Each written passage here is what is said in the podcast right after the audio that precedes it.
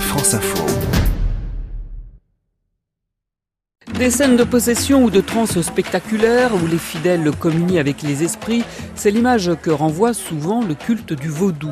En Haïti, la tradition se perpétue, pratiquement au grand jour, alors qu'elle s'est développée dans la clandestinité à l'époque de l'esclavage noir.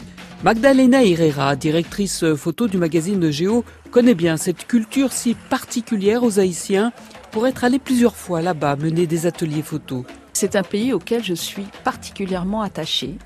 Les arts plastiques sont très développés et tout ça sur fond de vaudou. Loin du folklore, aujourd'hui le vaudou est reconnu comme une religion à part entière. Le vaudou est un syncrétisme qui se fait entre des éléments religieux africains qui viennent se fondre avec le culte des saints dans la religion catholique. C'est devenu quasiment l'élément fondateur de la révolution de Toussaint qui a formé l'État d'Haïti. Dans le centre du pays, au pied des chutes de seaux d'eau, se déroulent régulièrement des cérémonies très spectaculaires auxquelles a pu assister une photographe italienne, Diana Bagnoli, mais non sans mal. On ne peut pas prendre des photos comme ça. D'ailleurs, Diana, elle a fait appel à un fixeur qui lui a dit voilà, il y a une cérémonie à tel endroit, à tel moment, et donc elle doit se rendre un peu transparente parce que les gens rentrent en transe euh, beaucoup et c'est très spectaculaire. Les photos publiées dans le magazine Géo sont assez intimes, les fidèles pris en gros plan au moment où ils communient avec les esprits. Il y a une photo, il y a une femme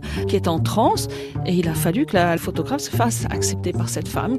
Il y a aussi des transes où on va se baigner dans des eaux tous ensemble. Il demande une bienveillance, il demande une protection, il demande aussi des miracles parfois. Effectivement, on voit il y a une prêtresse vaudou. Elle apporte des offrandes à Erzuli, qui est une des divinités qu'elle vénère et qui est associée à la Vierge Marie. C'est pour ça qu'on voit qu'elle a un chapelet avec euh, des figures de Marie. Le vaudou, on peut dire, le pays en est imprégné. Le vaudou en Haïti est présent dans la littérature, mais aussi dans les arts visuels. La peinture est absolument incroyable.